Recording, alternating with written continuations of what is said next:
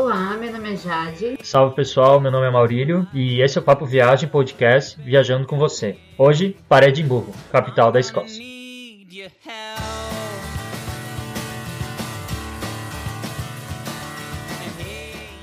Nós estamos no episódio número zero do nosso podcast, é o episódio piloto.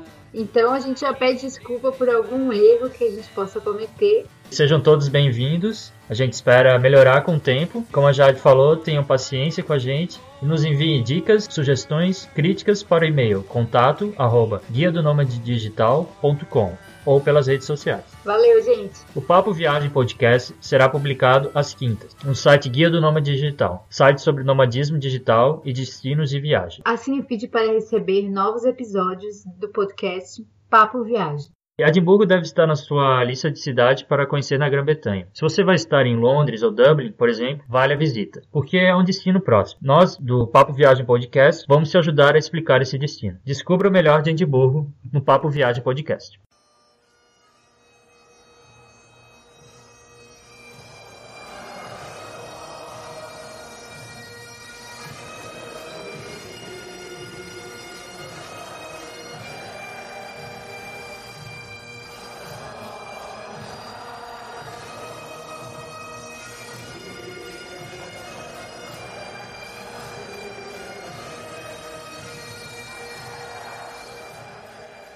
Mas Jade, por que visitar Edimburgo na Escócia? Edimburgo é realmente uma cidade singular. Tem ótimos festivais, uma arquitetura incrível, uma arquitetura medieval maravilhosa. Quando você for lá, você vai sentir realmente isso. E tem ótimas histórias e atrações que você precisa conhecer. É, Edimburgo tem esse lado medieval que você se sente em outra época, é muito incrível mesmo como você se sente em um outro cenário, né, uma cidade única e que vale a pena visitar.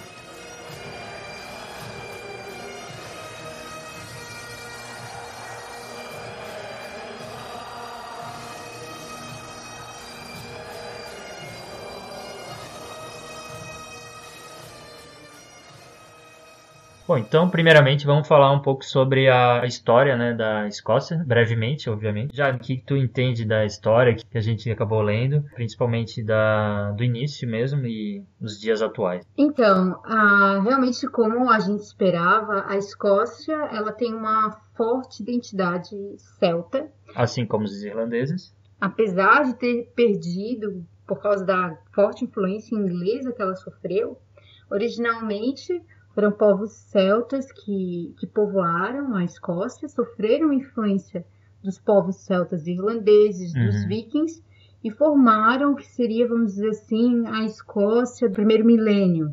Certo. E a Escócia, ela é muito conhecida pelo seu rei Macbeth, que foi imortalizado na obra de Shakespeare, né? E a gente não leu, mas tudo bem. Ele tá, tá anotado aqui, tá explicado aqui. E também a obra do Coração Valente, né, sobre William Wallace, que é um filme que acaba retratando um pouco da história dele, mas não bem exatamente, né, sobre ele, é uma versão, né, vamos dizer assim, de Hollywood sobre William Wallace. De qualquer forma, a história sobre William Wallace é que ele tenta se vingar, né, após a esposa dele ser morta, e os ingleses estão invadindo a Escócia, né? Exatamente. O, o, rei inglês tenta invadir a Escócia, é, rouba a pedra de coroação da Escócia, que voltou recentemente, isso em 1900, 1990. Essa pedra voltou, tá no castelo de Edimburgo, ficou 700 anos em Londres, só que William Wallace participa de uma das batalhas que, que trouxeram uma derrota para os ingleses. A partir desse momento ele acabou sendo muito odiado. Anos depois foi capturado, enforcado, decapitado. Toda a história. Né? Escortejado. Sim. E exposto seus pedaços em várias cidades, inclusive na Ponte de Londres. Então, aquelas histórias tranquilas que a gente escuta sobre a Inglaterra e sobre a Escócia, histórias de terror, realmente fazem parte desse contexto da Idade Média.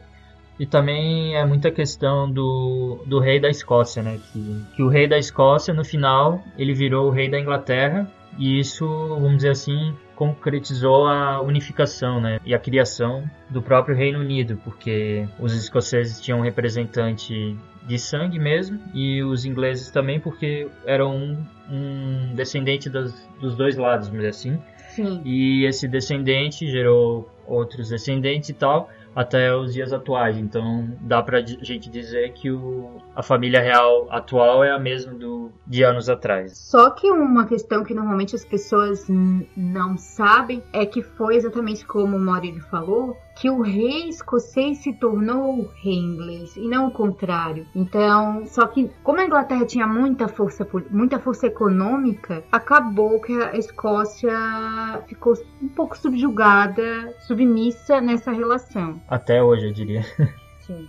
E também outra, outro fato interessante é que a Escócia, na sua parte sul, ela foi mais dominada, vamos dizer assim, pela Inglaterra. Então ela acabou perdendo parte da sua tradição mesmo né, do povo, da língua. Uhum. E a parte norte, que seria as, as, terras altas, conseguiu manter a sua língua, que é o gaélico, e também aspectos culturais, como o tartan. Mas ocorreram algumas mudanças recentemente, depois de mais de 300 anos sem parlamento, ou seja, a Escócia não tinha parlamento. O parlamento, quem representava os escoceses, ficava lá em Londres, quer dizer, uma coisa meio, pra gente, é um pouco absurdo meio bizarro, eu diria. Eles voltaram a ter um parlamento, é um prédio muito bonito, é um prédio a ser visitado. Em 2014, eles foram votar a favor, a favor da separação ou contra a separação da Inglaterra, ou seja, sair do, do, Reino Unido. A maioria quis permanecer no Reino Unido. Não, e o mais engraçado é que o William Wallace e os, vamos dizer assim, os guerreiros né, da, da Escócia antiga lutavam pela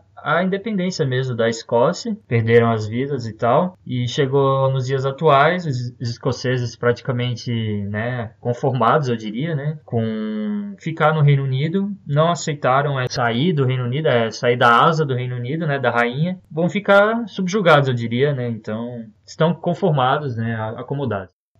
Algo que se fala muito ainda na Escócia é sobre a carta de independência muito antiga que eles têm, mais de 800 anos. Essa carta de independência foi um molde para a declaração de independência dos Estados Unidos. Esse processo mesmo de independência escocês, isso é algo muito antigo, mas por 300 anos de dominação inglesa, pela força econômica inglesa, me parece que o comodismo levou vantagem nessa disputa. Uhum.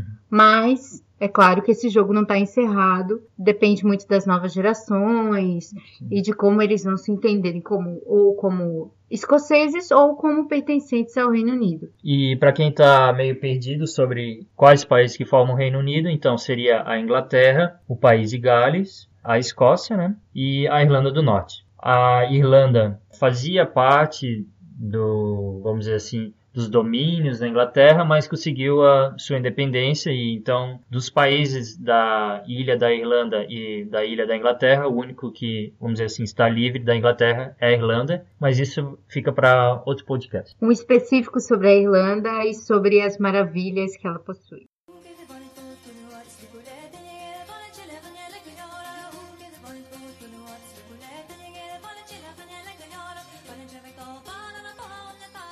Então, viajantes, vocês precisam saber algumas coisas antes de pensarem em conhecer Edimburgo. É, a gente elencou alguns itens né, que você deve levar em conta, principalmente aspectos burocráticos e a questão de custos e tal. A gente vai apresentar alguns dados para vocês ficarem sabendo. Né? Primeiro, a língua. Se fala inglês? Sim, se fala inglês. Mas é um inglês bastante carregado. É, em Edimburgo já se fala inglês há muito tempo porque fica nas terras baixas. Mas também tem o gaélico, espalhado mais pelas terras altas, mas não é tão fácil de encontrar. É, e o inglês a gente, por experiência própria, teve muita dificuldade em entender. Eles, os ingleses mesmo não conseguem entender o que os escoceses falam e a gente no, no nosso hostel, os funcionários falavam com a gente, a gente não entendia porcaria nenhuma. Só fingia que entendia. É, só concordava e tal, nem sabia o que estava falando direito, mas é engraçado que foi bem difícil entender, então se você vai para a Escócia, você fala inglês, tudo bem, você consegue entender americano, inglês, mas quando você for falar com um escocês mesmo, boa sorte. É, a segunda, o segundo item que a gente queria destacar é a moeda. Acho que a maioria sabe que é a libra esterlina, né? E a libra esterlina é, a gente considera o terror dos brasileiros porque a cotação dela é imensamente grande, então é muito valorizada sobre o nosso pobre real. Você deve se atentar principalmente com as moedas, que uma libra, né, vale muito, muito. Então tome cuidado com até as pequenas moedas que podem valer muito no final. Né? E algo muito importante que também está relacionado a essa questão da moeda é quando você vai no restaurante e tem a gorjeta. Sim. E aí, como é que faz? É, várias vezes a gente chegava num país e não tinha ideia, a gente tinha que olhar rapidinho, ah, qual é, que, como é que é a política né, de gorjeta aqui, qual é a etiqueta. Então, no Reino Unido, em geral, o serviço de gorjeta é ou ele está incluído na nota, geralmente são várias pessoas, né, eles já incluem na nota, mas caso não esteja incluso na nota, você deve colocar de 10 a 15%. Isso em restaurantes, né? Na questão dos pubs é diferente. É, nos pubs é melhor você não dar gorjeta mesmo. E como a Libra é tão valorizada, 10%. É, 10% 15 tá não. 15 não. Deixe só 10 que o corte vai ser menor. Outro item que a gente gostaria de destacar é o plug da tomada, né? Como eu falei, uh, quando a gente viaja, a gente tem que sempre se atentar a esse detalhe para não chegar na hora e ah, não, não, não lembrei que era um, um, um plug da tomada diferente, né? E a Escócia utiliza o plug igual da Irlanda e da Inglaterra. Então, se você já tem o plug da Irlanda e da Inglaterra, você já está num desses países, pode relaxar e usar o mesmo plug que seria o tipo G. Né?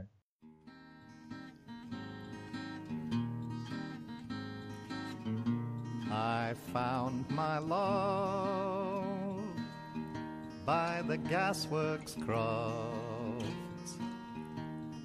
Dreamed a dream by the old canal.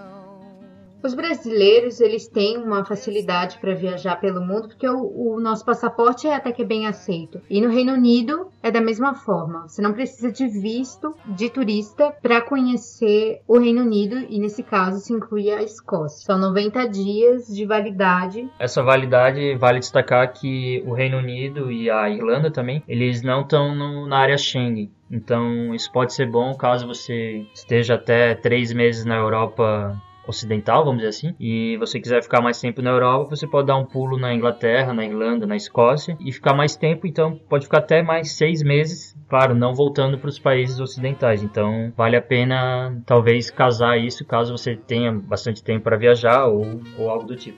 E é muito importante que você tenha tanto a passagem de saída do Reino Unido quanto as suas hospedagens para mais a questão de conferência e tal, para não ter encrenca na hora que eles forem é, fornecer o seu. Sim, na alfândega, né? Que às vezes eles pedem, às vezes não. Então, para garantir, a gente sugere levar no celular mesmo e já é o suficiente. Então, ter o comprovante de hospedagem e a passagem de saída do Reino Unido, principalmente para você nem nem precisa ser a passagem que você vai voltar para o Brasil, mas se for a passagem ah, do Reino Unido eu vou para um outro país, sei lá, Turquia, você tem essa essa passagem de saída já ajuda, né, para mostrar que você não vai ficar lá ilegalmente ou algo do tipo.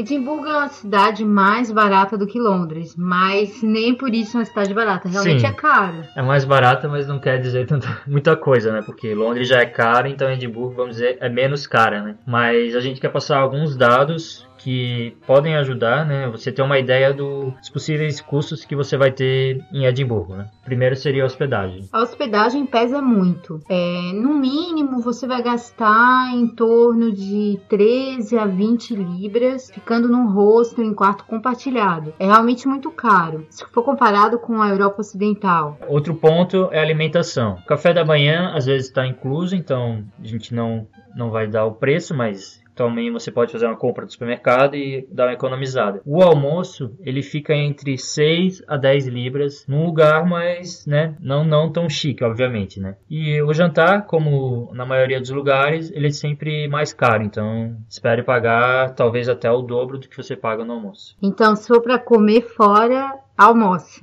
Sim, não deixe para jantar fora. Jantar faz no hostel, a gente recomenda se você realmente está economizando ou vai para um mochilão, jantar no hostel mesmo. É a melhor opção porque você tem um tempinho, você pode fazer algo rápido, né? Uma, massa, qualquer coisa, e vai economizar bastante. A gente recomenda ir às redes de supermercados e tentar economizar um pouco na questão da alimentação e também comer melhor, né? No almoço, se você for comer no fast food, você vai acabar comendo mal, então pelo menos compensar no jantar.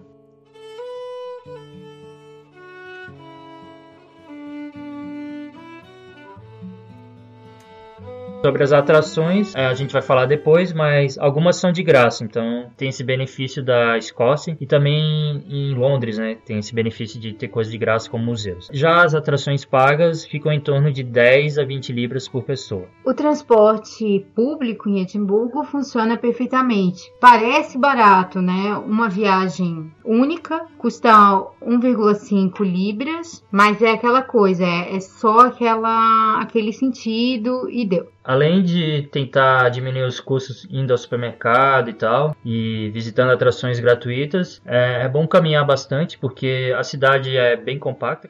Para tentar economizar, seria bom antecedência na reserva do hostel, do hotel, e como a gente falou, tentar jantar no, no, na hospedagem, comprando suas próprias coisas no supermercado. E caso você vá numa atração paga, escolher bem, escolher uma atração que vale a pena. Então, é, a gente vai falar daqui a pouco algumas atrações e você pode tentar escolher qual que combina mais com você. Bom, com relação aos nossos gastos, né, que a gente foi para Edimburgo no final de junho, a gente tinha um certo, uma certa antecedência, né? A gente pegou um quarto privativo em um hostel ruim. Muito ruim é mais bem localizado, né? Ele custou 45 libras a diária, já para os dois. Já os nossos gastos diários foram em torno de 30 libras para nós dois, né? Economizando muito mesmo. Então a gente imagina que o custo para uma pessoa em Edimburgo, em condições, vamos dizer, de mochileiro mesmo, né? É cerca de 40 libras, né? Você deve levar isso em conta quando for visitar Edimburgo. Mas é sempre bom você levar um pouco mais, né? Você tem um pouco mais de dinheiro para não passar nenhum aperto. Mas como a gente estava num mochilão de longa duração, então a gente teve que economizar o máximo que a gente Sim. pôde. Hum. Mas você não precisa fazer isso se você tiver grana, você pode aproveitar. Muito mais, né? É, mas a cidade ela oferece muita coisa gratuita, muita coisa que você não precisa pagar. Você deve aproveitar isso muito mesmo, essas atrações de graça. E também outra questão sobre os custos, quando viajar, né? Porque você pode viajar no inverno, no alto do inverno, obviamente vai ter menos gente, né? Tirando a época do ano novo. Então as coisas vão estar mais baratas e tal, principalmente a hospedagem, né? Mas também tem que ver se compensa por causa do, do tempo mesmo, né? Porque lá é muito frio. A gente recomenda viajar entre maio e setembro, né? Que seria a primavera e o verão. Excluindo o mês de agosto, que é um mês super lotado, então é um mês que você vai ver a cidade muito cheia, vai ter dificuldade para conseguir hospedagem, a não ser que você se antecipe muito. Então, maio, junho são meses favoráveis para quem não gosta de muita multidão, para quem gosta de curtir a cidade com mais tranquilidade. Bom, independente da época, você vai sentir frio para os nossos padrões né, do Brasil. A cidade tem muito vento, porque ela fica encostada mesmo no mar do norte, né? Então você vai pegar um vento gelado e os dias podem ser que não chova, né? Mas provavelmente vai estar um dia nublado e na maioria dos dias. E a vantagem de viajar quando é primavera e verão, né, que seria essa faixa de meses, o dia é mais longo, então você vai conseguir aproveitar mais, ainda mais que a Escócia está em cima, né? Então está mais pro norte. No verão, ele o país tem muita luz natural, né? O, os dias são longos, pode escurecer até 11 uhum. da noite, né? Consegue se aproveitar mais a cidade tarde. No inverno, provavelmente vai escurecer 4 ou 5 da tarde. Uma diferença gritante, né? E como a Jade falou, é, a cidade fica muito cheia na época dos festivais, e de agosto até início de setembro, e no final do ano, no chamado Hogmanay, que seria o Réveillon deles, mas se você quer viajar nessa época, a gente sugere reservar com muita antecedência, porque os europeus também vão reservar com antecedência.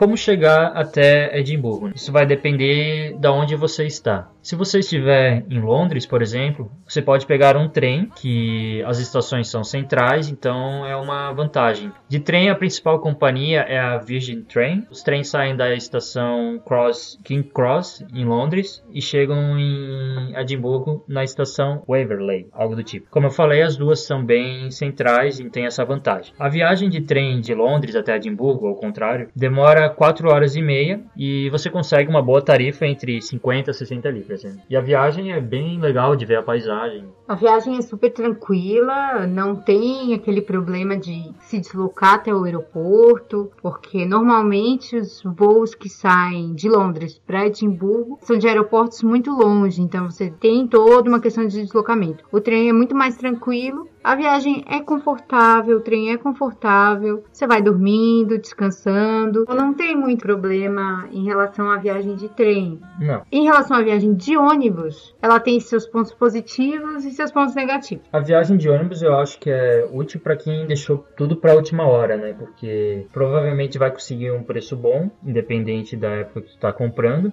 Mas aí você deve usar e abusar das companhias baratas, né? Como a Megabus. A Megabus ela liga várias cidades da Europa, inclusive o Reino Unido. Então você consegue ir de várias cidades da Inglaterra até Edimburgo. O trecho, a linha Londres-Edimburgo, custa em média 10 libras, só que a desvantagem é que leva 9 horas de viagem. Então seria melhor viajar à noite, né, de madrugada, para você chegar no outro dia e economizar, por exemplo, numa diária. Mas a gente sabe que a viagem de ônibus, viagens longas de ônibus são cansativas, então hum. você tem que levar isso em consideração. Qual o benefício que você acha que vai ser gerado com isso e qual o custo. Se você fosse sentir muito cansado para economizar 40, 40 libras, talvez não valha muito a pena. Você é. tem que fazer essa análise, né?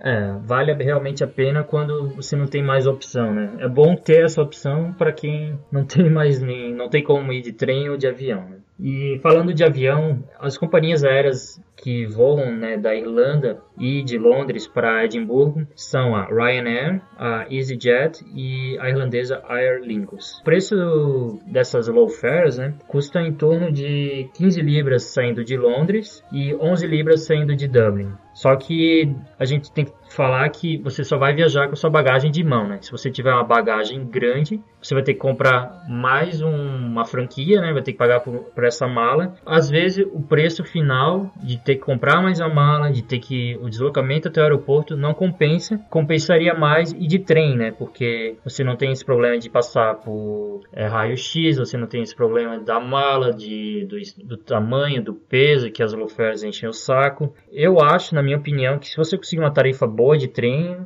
de Londres, obviamente, vá de trem, né? Na questão de Dublin, aí não tem muito o que fazer, você vai ter que pegar um voo, vai ter que passar por tudo aquilo que eu falei, né? Que você já sabe, mas tudo bem, né? Faz parte, você consegue uma tarifa boa. Dublin tem muitas companhias aéreas que vão para lá e vai compensar. Sim, companhias aéreas famosas e tal. Sim, vai, né? vale, vale a experiência, mas tem toda essa questão da bagagem. A gente viajou só com bagagem de mão, mas a gente é maluco, então não Sim, conta. É. E pode dar sorte de não ter problema né, com a bagagem você levar, e... mas geralmente eles checam ou pedem, né, para você ver antes, né, checar a tua mala em bagagem de mão. Tem que tomar cuidado com isso, né. De qualquer forma, a gente queria destacar que o aeroporto de Edimburgo, ele não é longe do, do centro, né, mas a gente achou um dos piores aeroportos, porque, nossa, ele tava, não sei se tava em obra, o que que era, mas tava uma zona aquele aeroporto e a gente não recomenda, mas você vai ter que chegar de qualquer forma, mas tome cuidado. É, na realidade é que a única escada rolante que tinha estava quebrada, então muitas pessoas tinham que usar o elevador e tinha só uma outra escada de emergência e um monte de gente para subir. Foi um caos, realmente, um aeroporto bem simples, é que a população é pequena, né? A gente entende, mas para um padrão de Europa, né, que a gente sempre diz, fica bem aquém do que a gente vê nas outras cidades, né? Esse aeroporto é bem a desejar, né? Mas de qualquer forma, ele é perto do centro, como eu falei. Você pode pegar um serviço de ônibus para quem está mochilando, né? prefere pegar um ônibus mais barato, ou o tram, né? O ônibus é a linha 100, Airlink Express, ele leva do aeroporto até o centro da cidade na Waverley Bridge, que seria a ponte do lado da estação de trem. E já o tram, que seria o VLT, né, o famoso VLT. Ou o bonde, como é conhecido antigamente. Sim, ele também liga o aeroporto até o centro e a única diferença talvez é que o tram tem uma faixa de horário mais limitada, né? Então se você tem um voo muito cedo, talvez você tenha que pegar o ônibus. Táxi não é recomendável porque vai ser um preço caro e muito caro. Claro, se você tiver em quatro, talvez compense, né? Mas se você tiver sozinho ou em dois, é melhor pegar um ônibus ou tram. De qualquer forma, o custo de viagem de tram custa 5 libras e de ônibus 4 libras por pessoa, né?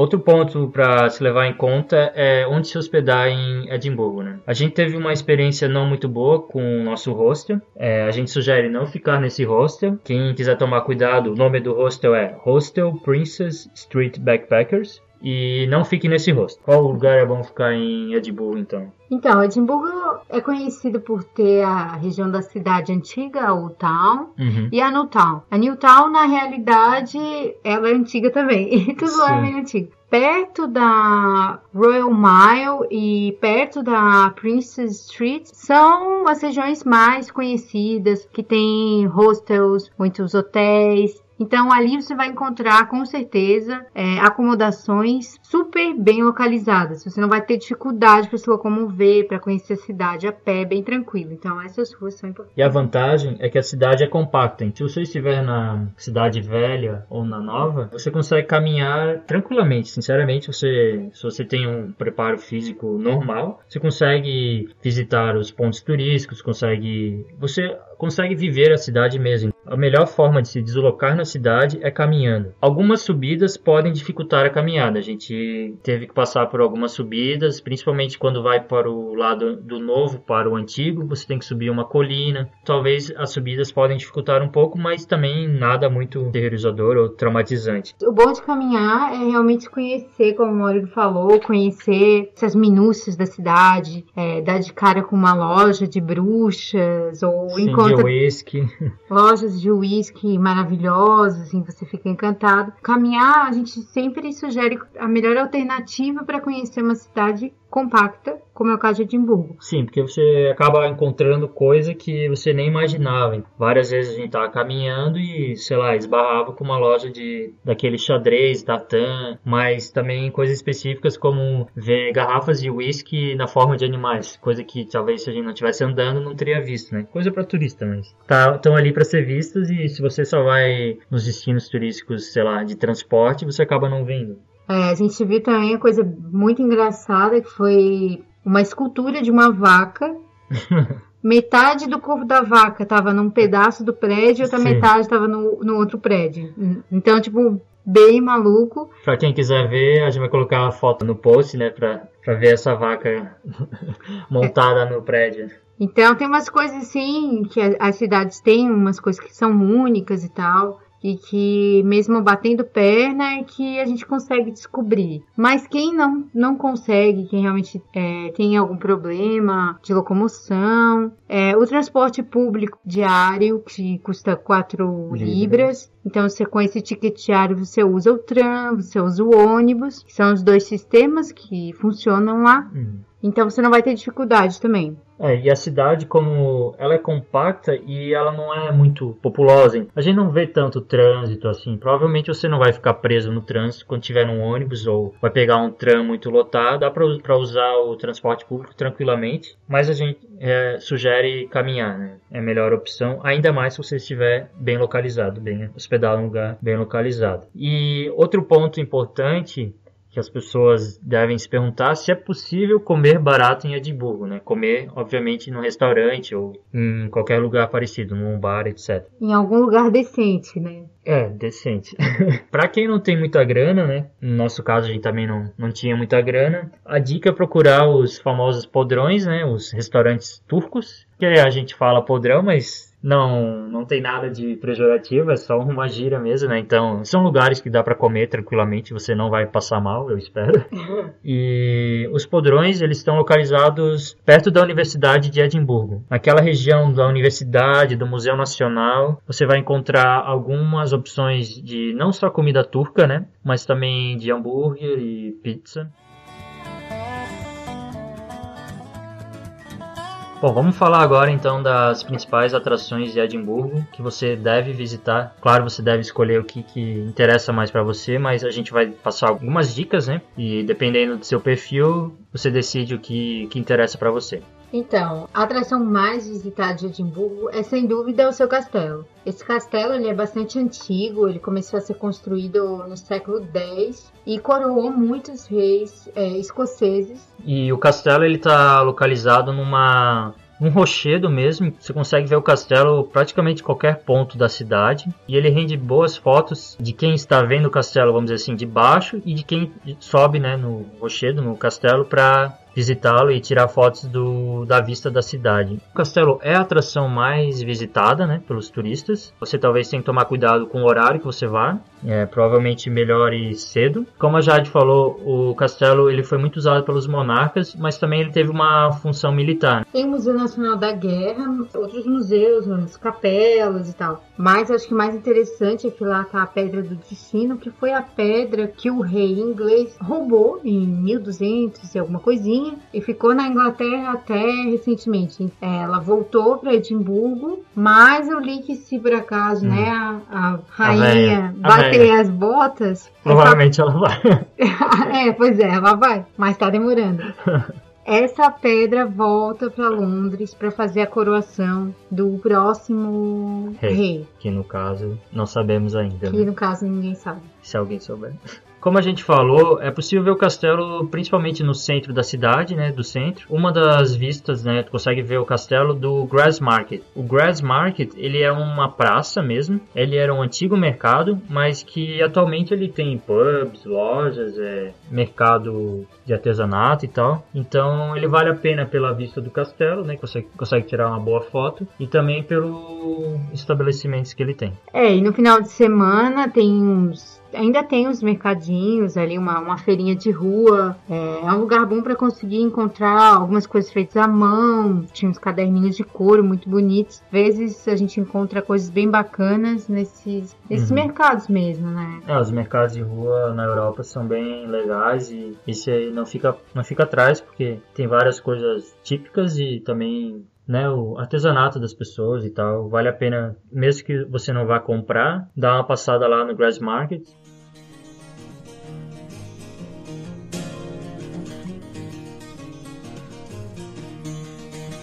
Outra atração imperdível que a gente amou, que também fica no rochedo. Na realidade, o rochedo do castelo é um antigo vulcão. E nesse caso também é um antigo vulcão. Eu tô falando do Parque Holyrood. Holyrood. Do Parque Holyrood. No Parque Holyrood é, é que está localizado o Palácio da rainha, né? Da rainha do Reino Unido. E esse palácio você também consegue visitar a residência oficial da rainha na Escócia, né? O palácio de Holyrood House. Ele fica ocupado quando ela vem passar férias na Escócia. Isso mesmo. A rainha pega as suas coisas e vem para a Escócia, para Edimburgo, para passar férias. A época no do verão? ano que ela tá é no verão, então é entre julho e setembro, outubro. Muito atarefada, né? Londres muito. Sim, tem muita coisa para fazer, ela tem que dar uma descansada. Para quem se interessa, né, em ver esse tipo de palácio, né? O palácio é tem a sua beleza e tal, tem o seu luxo e também tem a galeria da rainha, você pode ver quadros. O palácio de Holyrood House custa cerca de 11 libras, se você tem vontade de visitar, onde a rainha fica hospedada nas suas férias. O luxo da realeza britânica. Então você pode visitar esse lugar lugar, né?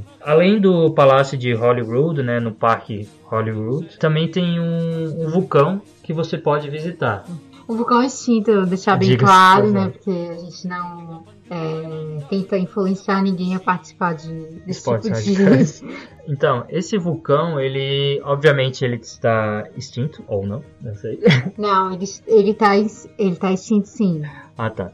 É um vulcão extinto, então não, você não vai ter problema com alguma explosão e tal. Esse vulcão ele tem 250 metros de altura. Para subir, você tem quatro opções de trilha, né? É, mas basicamente assim, você chega perto do palácio, se você continuar reto, você vai pela pior trilha possível, que foi o que a gente fez. Ela vai te dar uma vista de 360 graus, você vai realmente dar um 360 no vulcão. Uhum. É muito bom, assim, as vistas são muito bonitas, mas se você for um pouco mais pra direita, Uhum, andar um perto mais. do lago, como é que é o nome do lago mesmo? Lago Dun, Dunzapai, não sei como é que fala isso. Você procura, Dunzapai. Você procura o lago e a partir dali é só uma subida íngreme, mas é bem tranquilo para chegar no topo. É interessante que a gente subiu pela pior trilha, né? Que é a primeira que você vai ver. Acho que é a trilha mais usada, provavelmente, pelas pessoas desavisadas, pelos turistas. Mas é uma subida, como a gente falou, cansativa até. Só que a gente decidiu voltar por um caminho mais rápido, porque já estava ficando tarde também. Então a gente pegou essa trilha que a Jade falou, que é a que sai no lago e perto do lago, né? Então, se você pegar essa trilha perto do lago e voltar por ela, você vai ver tudo que interessa, você vai chegar no topo Arthur Seat, ou seja, o local que o Arthur sentava para ver a vista. Então, É verdade isso.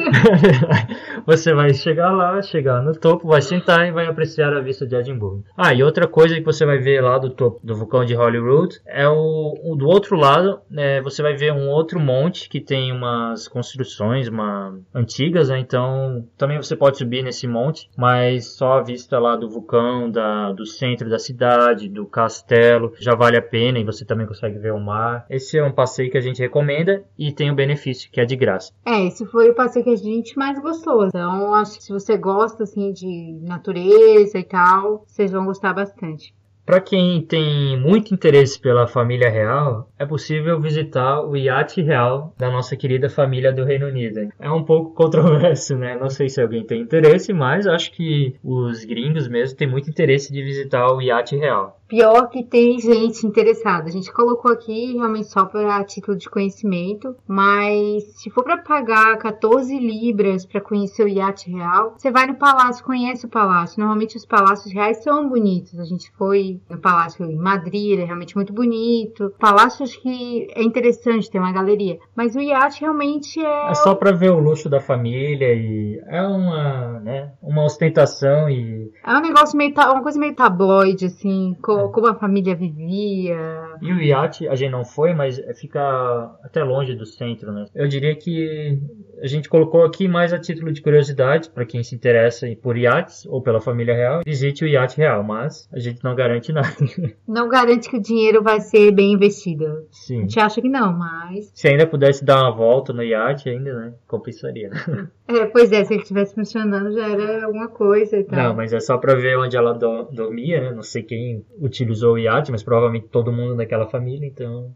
Sim. Eu acho que é melhor gastar o seu tempo em uma das galerias ou dos, mu- dos museus gratuitos de Edimburgo. Edimburgo Vale tem uma galeria muito boa, a Galeria Nacional da Escócia, que tem obras renascentistas, tem obras pós-modernistas. É, tu vai encontrar lá obras do Van Gogh, do Tintoretto, do Pissarro, também vários pintores holandeses, né? A gente ficou bem surpreso do- dos quadros dos holandeses, né? A gente não sabe muito bem o porquê. Não, mas você pode prestar bastante atenção que tem muitos quadros dos pintores da Holanda, né? Também não aproveitar, né, que já que você está na Escócia, de ver os quadros, né, dos escoceses. Tem muita coisa também do dos pintores locais. que normalmente retratam a beleza da natureza escocesa. Você vai perceber que o verde lá é bem verde, assim, assim como na Irlanda a gente sentiu isso. O verde é muito verde, acho que é por causa da grande precipitação que tem. Uhum. São quadros muito bonitos. Você consegue conhecer a galeria rapidinho, assim, Sim. não é uma galeria exaustiva, Vale a pena.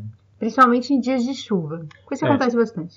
Bastante. E um fato curioso, quando a gente estava na galeria, a gente se sentiu um pouco perseguido. Eu não sei se os seguranças estavam com medo que a gente carregasse algum quadro, então se você se sentir perseguido, não estranhe. Acho que é algo normal, principalmente para pessoas é, vamos dizer, fora do contexto da Escócia ou da Europa, né? É, ou fora do padrão europeu, loiro, olho azul, branquelo. A gente até se considera branquelo no Brasil, assim, né? Mas lá a gente foi um pouco observado, mas de Perseguido. boa, né, gente? De boa. O cara tá fazendo lá o trabalho dele. É, mas foi meio estranho. Mas eu até queria um Van Gogh, mas não deu. Aquela vez não deu. E se você teve também essa experiência, deixa um comentário no, no post pra gente é, saber se isso aconteceu só com a gente já aconteceu com vocês em, em outras galerias, talvez. Porque a gente já aconteceu isso em outras galerias com a gente também, então... Em vários lugares do mundo. É, então, em outros, é, em Em outros extremos, países, em outros continentes, e a gente não sabe se é a nossa cara de malaco, de ladrão de quadro, mas, enfim, você pode contar aí pra gente, pra gente saber se isso é normal ou não. né? Ou se isso é uma mania de perseguição nossa. Se a gente É. é. precisando de um psicólogo, alguma A coisa. gente tem um sério problema com essa coisa de perseguição. A gente sempre acha que tem alguém olhando pra gente, ou sei lá, só esperando a gente fazer algo errado pra dar uma bronca na gente, mas. Tirar uma foto onde não pode, aquela coisa, né? É, mas acho que isso acontece com todo mundo em algum, algum momento da viagem, ou em alguma viagem. I am going away. Uma atração que a gente não foi, mas é destaque em Edimburgo, é a Câmera Obscura e o Mundo das Ilusões. né? Acho que é uma, uma atração talvez mais para a família, né? principalmente para criança. A gente acabou. A gente nem sabia na real dessa atração, mas provavelmente não é muito nosso perfil. Mas para quem vai viajar com criança, talvez valha a pena. O que, que tem nessa câmera obscura afinal? Então, eu pesquisei bastante para tentar entender o que é a tal da câmera obscura. Na realidade, é um periscópio. Aí, Uhum. com o jogo de espelhos, eles conseguem projetar em tempo real a cidade numa tipo, uma tela redonda no centro de uma sala escura. Mas as pessoas que visitam essa câmera obscura normalmente não gostam muito da câmera obscura. Uhum. O que eles gostam é dos seis andares anteriores. Fazem parte do, do mundo das ilusões. Uhum. Então, é aquele jogo que as pessoas gostam muito, que é o jogo da- das ilusões, das sombras. Tem até uma atração muito conhecida nesse mundo das ilusões. que é o Vortex Tunnel, que ele te dá uma sensação de tontura por causa desse jogo de luzes, essa maluquice toda. Se você tem criança, provavelmente ela vai se divertir e você provavelmente vai passar mal. Talvez valha a pena ir ou não. É num dia de chuva, talvez seja uma forma interessante de deixar as crianças bem assim ocupadas e tal, Sim. cansadas. Enquanto você bebe um whisky, sei lá, no bar ali do lado. A gente fala bastante que a gente gosta das atrações gratuitas, né? Pra quem não tem muito dinheiro, vale a pena visitar o Jardim Botânico de Edimburgo. A gente considera a cereja do bolo pra quem vai visitar Edimburgo. Então, o Jardim Botânico é realmente muito bonito. A gente Belas flores. né? já conhece, a gente conhece alguns jardins diferentes e tal, mas eles têm uma variedade. Eu acho que também tem a ver com a época que a gente foi. Foi, é. Primavera, a variedade de flores era muito bonita, Bem cuidado, Jardim. Impressionante. muito bem cuidado, tinha esquilinhos, aquela coisa toda. Então é um local ótimo assim para tirar umas fotos, para descansar. Uhum. Para sair um pouco da, da arquitetura mesmo, né, do centro da cidade e visitar um lugar com mais natureza, bonita, e pela entrada gratuita e pelas belas flores. É, principalmente na primavera e verão. A gente já não sabe como fica no inverno. Provavelmente não fica exatamente do jeito que a gente viu, mas tem as estufas, parte da estufa é de graça Uhum. E uma outra parte é paga. Sim, onde tem as plantas mais ornamentais, eles chamam, né? E Aquelas coisas da Indonésia, uns negócios até do Brasil, né? provavelmente. Provável. Como a Jade falou, talvez se você vai no inverno, né, o jardim não esteja tão bonito, né? Mas a estufa vai estar. Sim. Talvez mesmo assim valha a pena. Mas fica só uma sugestão para quem tem interesse de ir no Jardim Botânico de Edimburgo. Acho que de um dos jardins mais legais que a gente foi. né? Toda cidade ela tem uma igreja, né, uma catedral ou algo parecido, até uma mesquita, por exemplo, que é um destaque mesmo, né, o ponto de referência da cidade, até imagino que seja para os habitantes mesmo, principalmente as cidades europeias, a questão das catedrais, né. Edimburgo não, não fica para trás, ela tem uma catedral chamada de St. Giles, que seria Santo Egídio. ah, Santo Egídio, nosso famoso Santo Egídio. Essa catedral de St. Giles, ou Santo Egídio, ela é do século XVIII, né? Não é tão antiga quanto Uhum. o castelo e outras construções que existem na cidade. Mas ela é muito bonita, ela tem uma coisa muito diferente, que é um teto azul muito lindo. Diferente da- do que a gente já Não. viu É, vale a visita, dá uma passadinha. Ela fica na Royal Mile, que é a rua principal, que leva ao castelo. Você já vai passar por lá, já dá uma conferida, vale a pena. E como na maioria das catedrais, a entrada é gratuita, né? Você só deve se atentar ao provavelmente o horário de missa para não pegar no meio de uma cerimônia e tal. E também a questão, eu não lembro se pode tirar foto ou não, mas de qualquer forma você pode observar e as colunas e o teto. Só a visita vale muito a pena e também a parte de fora da igreja, da catedral, que é muito bonita. Né? Estilo gótico, bem interessante, ou neogótico, não sei muito bem, mas tudo lá tem um estilo meio gótico. É, a arquitetura de Edimburgo é bem marcante. Você vai ver muito bem isso. Você vai sentir uma cidade especial, eu diria. Um dos monumentos que marcam a arquitetura da cidade é o Monumento a Scott. O Monumento a Scott ele fica localizado perto da estação de trem, né, na cidade nova, na Newtown. O que seria esse monumento ao, ao tal do Scott? Bom, o Scott é o Walter Scott. A Escócia, assim como a Irlanda e até a Inglaterra, né, eles valorizam muito os seus escritores, os seus artistas mesmo, que são principalmente da literatura, poesia. Esse monumento, então, é homenagem ao Walter Scott, um escritor escocês, e é uma torre estilo gótico, eu imagino bem, bem interessante. Com certeza você vai notar na primeira vista. E realmente, como o Maurício falou, eles valorizam muito porque a Escócia, apesar de ser um país pequeno, um país com população pequena, eles tiveram grandes intelectuais. Desde o do século XVIII, grandes intelectuais surgiram na Escócia, surgiram na Irlanda. E eles valorizam muito isso em todas as áreas. Pode ser economia, pode ser filosofia, hum. literatura. Eu acho que isso é algo que a gente tem que aprender com, com eles, que é bem interessante, assim, né? Valorizar a arte mesmo e, e a Sim. ciência. E o monumento a Scott, então você sobe, né? Os degraus, são quase 300 degraus, para quem tem problema de joelho, não é recomendável. Então nesse monumento você consegue ter uma boa vista, né? Uma bela vista do centro da cidade. Você paga 4 libras para subir nesse monumento, nessa torre gótica, monumento a Scott, Walter Scott. Mas se você já vai conhecer o castelo, já vai no Arthur City, Talvez não precise subir, só de fora já é bonito.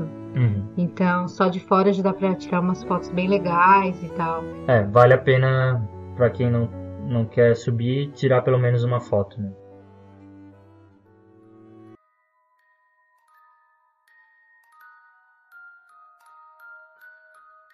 Mas Edimburgo tem umas atrações. Bem alternativas, eu diria. Também engraçadas, eu diria. Engraçadas ou de terror. É, uma mistura entre elas. É uma encenação de terror, que também existe em Londres. Acho que é algo típico do, da região ali, do Reino Unido. Porque eles têm tantas histórias de terror, coisas uhum. que são folclóricas, já não se sabe mais se é verdade, se é mentira.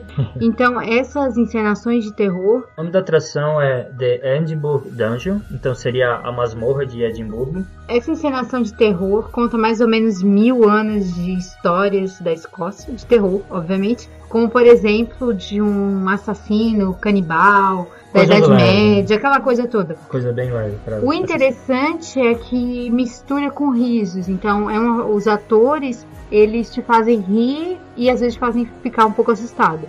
Só que, claro, tem um probleminha aí, que é o que a gente tinha falado da questão do inglês. É, como a gente falou, o, o sotaque escocês é um sotaque desgraçado, né? É bem difícil entender, é muito carregado. E nessa atração, os artistas, né, os as pessoas que participam, né, falam muito rápido com sotaque. Pode ser difícil de entender o que eles estão falando e muitas vezes são piadas. Né? Torna mais difícil ainda. É, fica difícil entender, mas de qualquer forma, se você gosta de tomar susto, no meu caso eu não gosto, né, mas se você tem esse desejo de é, levar susto e pagar por isso, né, porque você tem que pagar, então aproveite, mas não sei.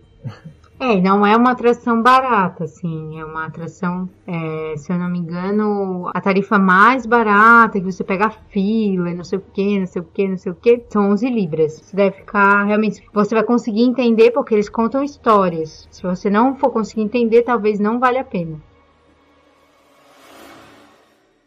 Outra atração de Edimburgo para os fãs de Harry Potter. A escritora J.K. Rowling, quando ela estava mal mesmo, né, sem dinheiro, com Sem filha, grana, divorciada, com a- filho, é. filha para sustentar e tal, ela, né, resolveu escrever o, o livro dela e o lugar que ela escolheu, né, um dos lugares foi o Elephant House, que é o chamado café do Harry Potter, né? Esse lugar ele virou um destaque mesmo, é um acho que todo mundo deve visitar, mesmo que não seja um mega fã de Harry Potter, porque é um lugar, se não pelo lugar histórico, né, de, da Rowling ter escrito o livro, é também um café muito charmoso. É um lugar cheio de mensagens dos fãs, inclusive no banheiro, você vai ver o banheiro totalmente assinado pelos fãs malucos, né? e também tem alguns pedaços de jornal, né, matérias de jornal sobre a autora, destacando ela visitando o café depois da fama e do dinheiro todo. Vale a pena visitar, né, mesmo que você não seja um fã. É, e dizem, né, que ela escolheu esse café porque tem uma vista muito bonita do castelo. O castelo realmente inspira as pessoas. Você pode beber um café lá ou também experimentar batata recheada, que não é caro comparado com os preços da cidade. A gente pagou em torno de 6 libras. Só tem um problema, né? O problema é que tá sempre lotado. Muitos fãs já aproveitam, vão lá, tiram foto e já acabam comendo alguma coisa lá. Sempre Sim. muito lotado. A gente teve até sorte, assim, mas... É, você pode pegar a fila dependendo do momento que você vai. Fique atento a isso e se você é um fã de Harry Potter, a gente sugere, mesmo que você não queira consumir nada lá, pelo menos entre, tira uma foto e caia fora. Mas não deixe de tirar uma foto no Elephant House, que é o café do Harry Potter e onde ela escreveu o livro. O café fica próximo da, da universidade, ali no, perto do, do museu. É, essa- nessa região também tem muitos pubs, restaurantes. Pra É quem um gosta. lugar legal, né? Pra quem gosta de beber, tem muitos pubs espalhados pela Old Town e na New Town também. E inclusive tem pubs na, no Grass Market, então se você tem cacife para pagar, né, cerveja no pub, Alguns pints em, em, Sim. em pound. não vai faltar é, opções de pub. A diversão dos adultos. Mas tem uma coisa que realmente está ligado com a cidade, a identidade da cidade, são os festivais. É, o Edimburgo recebe muitos festivais, tanto que você deve se atentar, né, a época que você vai. Mas o principal festival de Edimburgo é o Festival Internacional, que ele ocorre em agosto, três semanas do mês de agosto. Esse festival, ele é basicamente ligado à música clássica, ópera, teatro e dança. Então ele tem essa coisa mais classuda mesmo. Cultural, né? Ele surgiu como uma ideia depois da Segunda Guerra Mundial, tava, a Europa estava devastada, a Escócia estava sofrendo também, então resolveram criar esse festival. Mas muita gente não conseguia se apresentar, muita gente não conseguia participar. E os escoceses arranjaram um jeito para isso. Acharam uma solução. E qual foi a solução? Criar outro festival, né? Um festival paralelo. E diferente do Festival Internacional de Edimburgo, o Edinburgh Festival Fringe oferece a oportunidade de qualquer pessoa se apresentar, desde que se inscreva, obviamente. Festival, vamos dizer, lá do B de Edimburgo, e ele acontece na mesma época. Exatamente. Então é um festival que eles criaram para quem não é convidado para o festival internacional. Então seria para o pessoal lá do B. E só que ele se tornou, acabou se tornando um festival até maior ainda, porque ele envolve muitas performances. Né? É, são em torno de 50 mil performances em cada edição do festival. Sem dúvida, ele se tornou tão grande quanto o outro. E acho que mais democrático, né? O É. outro ele é mais, mais tem, tem apresentações muito conceituadas. Sim, é. O outro tem apresentações que provavelmente você vai ver alguém famoso da área, né? Festival Fringe seria mais para quem não, não é tão famoso, ou, mas também pessoas talentosas, provavelmente vai ser uma diversão legal para visitar. Claro que nessa época a cidade fica lotada, né? A gente não sugere você visitar a cidade em agosto, mas se você quer ir para o festival, aí reserve com antecedência que você vai se divertir bastante, porque para quem gosta desse tipo de é, entretenimento e tal, vai- vale a pena visitar Edimburgo nessa época. Né? E outro festival Então, dentro do Festival Internacional ocorre uma parada militar que, por alguma razão, tem o nome de Royal Edinburgh Military Tattoo, isso de tatuagem mesmo. Não sei por que tem esse nome, mas é, a Jade vai explicar. É, fontes desconfiáveis dizem que era um- uma ordem holandesa numa guerra com a Inglaterra, uma maluquice. E aí virou, eles entenderam como tatu e virou como tatu mesmo. Então, na realidade, é uma parada militar e tem muitas danças. E acontece bem na esplanada do castelo Uhum. E é transmitido para outros lugares do mundo, então é realmente assim, um, dos pontos altos do festival internacional. É, você vai ver lá muita performance, música. Seriam as bandinhas, né? Aquelas fanfarras militares, vamos chamar assim, tocando. E pode ser um, um evento legal para quem curte esse tipo de, de festival e de música e tal. Outra atração de Edimburgo, né, é a questão do final do ano. Os escoceses de Edimburgo, eles não comemoram apenas o Réveillon. A festa se estende por mais dias, então vai até pelo menos até o dia 3 de janeiro. É, eles são bem festeiros, assim, como os irlandeses, os ingleses também gostam de festar bastante, e eles não perdem essa oportunidade, não. Ainda mais no inverno, que é todo Sim, parado. não, não vou perder essa oportunidade de beber mais um pouco, né, e aumentar a ressaca. Mas de qualquer forma, esse festival, essa festa de Réveillon, vamos dizer assim, ela se chama Hogmanay e, como a gente falou, ela se arrasta por mais dias e acho que é uma coisa bem única de Edimburgo e da Escócia. né. Além disso, outros passeios que você pode fazer a partir de Edimburgo são o Lago Ness, o famoso Lago Ness que tem o, o monstro do Lago Ness, vale uma visita para quem quer procurar pelo monstro. Vai achar só um tronco de árvore boiando, mas tudo bem. Jogos das Terras Altas, Que aí a gente já não tem certeza se é um pega turista, né, ou, ou não. Fica nas terras altas e é um, um- realmente uns jogos com, jogos medievais. com toras, aquela coisa Ah, toda... sim, aquele estilo meio, sei lá, jogos com Lenhador moderno. Isso. Castelo Stirling. Que é um castelo histórico e tal, mas normalmente o que acontece, você procura uma agência e essa agência monta um dia de viagem que normalmente inclui um lago, um castelo e outras regiões bonitas mesmo da Terras Altas e tal. Outra atração, né, outro passeio que você pode fazer, visitar, é o Lago Lomond.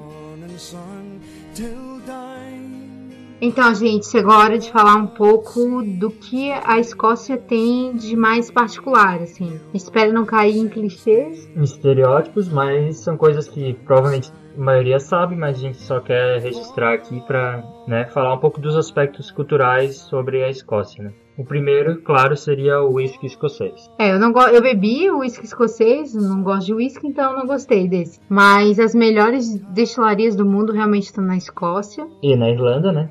e na Irlanda. Acho que isso tem alguma relação com a origem celta, só pode ser. Sim, de beber, beber até cair. Mas você vai encontrar muitas lojas especializadas em whisky. É, é inacreditável a variedade de whisky que tu, tu vai numa lojinha e pode comprar também de vários tamanhos de garrafa. Pode levar, né, uma garrafinha, por exemplo, de souvenir mesmo, né, se quiser presentear alguém, ou uma garrafa grande, né? Mas então tem variedade dos tipos de whisky, o tamanho, vale a pena visitar uma loja dessas de whisky. É, sem dúvida, você vai comprar um produto de qualidade, pode ficar tranquilo, não vai ser surrupiado. Que é um presente para quem gosta de bebida alcoólica, um presente bem interessante. Tem alguns centros que fazem degustação de uísque e com aulas práticas, mas muitas pessoas preferem realmente ir nas destilarias, né? É, as destilarias, no caso de Edimburgo, elas ficam mais afastadas, né? Você teria que não ficam no centro da cidade, né? Você não vai encontrar um- uma fábrica no meio do. Mas tem aquelas agências de turismo e tal, especializadas em fazer os passeios para as destilarias. Também é algo possível de ser feito se for muito da sua vontade. Porque você vai ver ali na real, né, como é que é. E às vezes esses centros que fazem só degustação, explicam algumas coisas, fica um pouco superficial. hein? Depende mais do seu perfil, se você quer só conhecer um pouco, ou se você realmente é um apaixonado pela Sim. bebida e quer realmente ver onde que ela fica. Sim, e as destilarias tradicionais da Escócia são a, a Glenfiddich Distillery, a Isle- Isles of Jura Distillery, meu inglês tá ótimo, e a Highland Park Distillery. A gente, por exemplo, tem gente que achava que a Jameson, a mais famosa, era da Escócia, mas na real ela é da Irlanda, né, de Dublin. Mas essas três normalmente são melhores que, as, que a Jameson. Aí você, então, que já bebeu as quatro, As no quatro. caso, fez uma prova cega, não sei, aí você diz pra gente o que você acha de qual o melhor whisky do, do planeta, sei lá, da região do, do Reino Unido e da Irlanda. Além da bebedeira do whisky e do, da cerveja mesmo, né, que, dos pubs, você pode experimentar alguns pratos típicos na, na Escócia e principalmente em Edimburgo você vai encontrar alguns desses pratos, ou praticamente todos, eu imagino. O primeiro É o clássico. Fish and chips, prato típico da Inglaterra, da Escócia, da Irlanda. Da Austrália, da Nova Zelândia. Qualquer país que tenha a língua inglesa É. como. Verdadeiramente colonizado, né? É. Fish and chips não tem mistério, né? Peixe empanado, batata frita e um molhinho lá. É, normalmente Especial. eles sempre fazem alguns molinhos e tal. É mais um, uma- um aperitivo. Não aperitivo, mas é uma- mais uma comida rápida de qualquer coisa, né? Não é bem um prato típico, né? Se a gente for parar pra pensar nos nossos pratos típicos. Mas enfim, pra quem quiser experimentar, fish and chips. Outra coisa que a Escócia é conhecida é o café da manhã escocês. Que é um pouco parecido com o in- inglês, não é? É, com o inglês, com o americano, Com com, o irlandês. que é aquela mistura bombástica, né? Aquele X infarto. Dor de barriga acerta. E o que, que ele possui, né? Esse café da manhã escocês? Começa com salsicha e bacon. Ovos, bolinhos de batata, feijões e o black pudding. O Uma black- delícia. O black pudding é a tal da morcilha, ou morcela em algumas partes do Brasil. Na realidade é tipo uma linguiça sem carne, feita com sangue coalhado, Coisa leve. com gordura, com aveia. Um É, negócio não muito bom. a gente não experimentou, né? Então, mas se você experimentou e Nunca gostou, tive coragem de experimentar, experimentar isso. parece um pouco assustador, mas tudo bem. Outros pratos é o Haggis, que seria o bucho de carneiro, né? Coisa leve. Com vísceras. Ah, com vísceras, mais esse detalhe. Stoves, que seria o cozido de batatas com carne e cebola. Então, esses cozidos são muito típicos, né? Parece bom. É, isso parece melhor. A Lorne Sausage, que é a linguiça quadrada sem a pele. Uma linguiça quadrada. É, pois é, uma linguiça quadrada. Não faz sentido. Também tem uma sobremesa bem interessante, que é com natas e frutas vermelhas É o Kranachan. E uísque. Essa é um pouco interessante. Eu acho que vale a pena. Se você misturar leite de aveia nesse prato, né, chamado Kranachan, você tem o Wattle Bros, que é um outro prato. Que na realidade é um coquetel, assim, né? O coquetel Ah. mais famoso. É um coquetel. E coloca mais uísque, coloca leite de aveia, bate tudo. Uhum. Acho que é bom. Mais um prato seria o tablet, que seria a rapadura escocesa mesmo. Então, um prato interessante. A rapadura escocesa foi uma qualificação que a gente colocou. Tipo um, eh, leite condensado misturado com açúcar. Lembra tipo uma rapadura, assim, mais mole, mas é, é algo tão doce quanto. Outro prato é o clout dumpling, seria um bolo de aveia com frutos, cozido em um pano. Ele parece uma bola, assim, um bolo, sei lá, é meio diferente. Ah, mas é interessante. Acho que é uma coisa que dá pra comer. É melhor do que o tal do Black Pudding, que não é um pudim de chocolate, né? Sim, é segue mesmo. Por fim, então, as tortas, né? As famosas tortas. As famosas pies. São tortinhas gostosas, tem bastante na Inglaterra. São bem gostosinhas, vale a pena. Outro elemento bem característico da Escócia que a gente sempre vê, né, no- até nas kilts, né, nas saias, é o tartan, né, ou xadrez. A gente pesquisou um pouco, ele é específico, né, do lugar da pessoa, de onde ele é. Então, o tartan mais antigo que já encontraram na Escócia está no Museu Nacional. E esse museu é de graça, como a gente já tinha falado. E além disso, é, é um dos souvenirs mais interessantes também para levar, mesmo que no Brasil não faça muito frio. Sempre dá para comprar uma boina, um cachecol e Uma kilt. uma kilt, quem sabe. É bem interessante. E realmente, o xadrez antigamente estava ligado muito à comunidade onde ele Uhum. era usado. Um xadrez específico, né? Porque a natureza fornece alguns pigmentos, não fornece todos. Então é normal que seja pigmentado de acordo com o que tem ali na comunidade. Isso acabou, então, caracterizando diferentes comunidades. É, o tecelão tinha um tipo de trama e só usava aquelas cores de Disponíveis, disponíveis e acabou meio que ligando àquele tipo de tartan daquela região das terras altas e tal. Mas eu que a gente tinha lido assim é que não existe aquela conexão de que a, pe- a pessoa do clã vê o tartan como um brasão. Não, Uhum. não seria isso. Apenas uma coincidência. É o que tem na natureza, é assim que ficou. Uhum.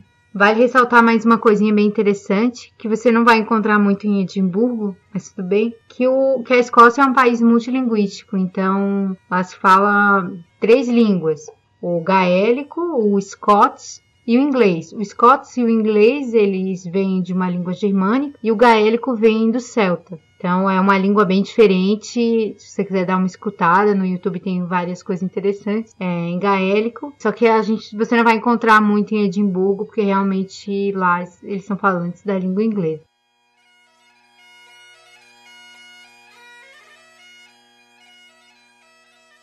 Mas então, Maurílio, você acha que a gente conseguiu convencer alguém a ir para Edimburgo? Eu acho que tá escutando vai se convencer.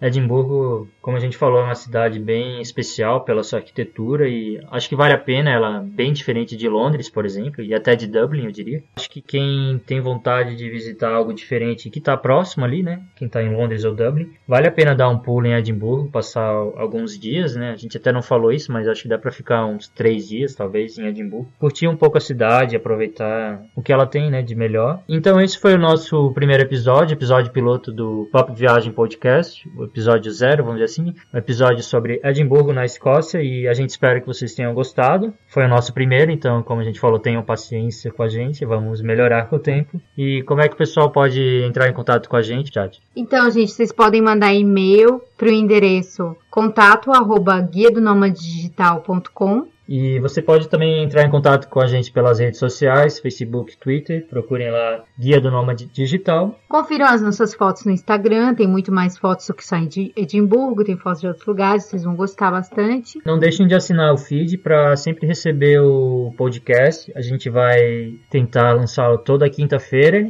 Vamos ver se a gente consegue manter isso, mas a gente espera que dê tudo certo. E toda quinta-feira, então, um novo podcast sobre uma cidade, um país ou até sobre algum aspecto de viagem. Espero que vocês tenham gostado e a gente está aí aceitando críticas, sugestões ou qualquer coisa parecida. É, qualquer comentário já é super bem-vindo, ajuda bastante para quem está começando. Uhum. E valeu, gente. Obrigada. Valeu e até a próxima, pessoal. Até a próxima. Falou. Beijo.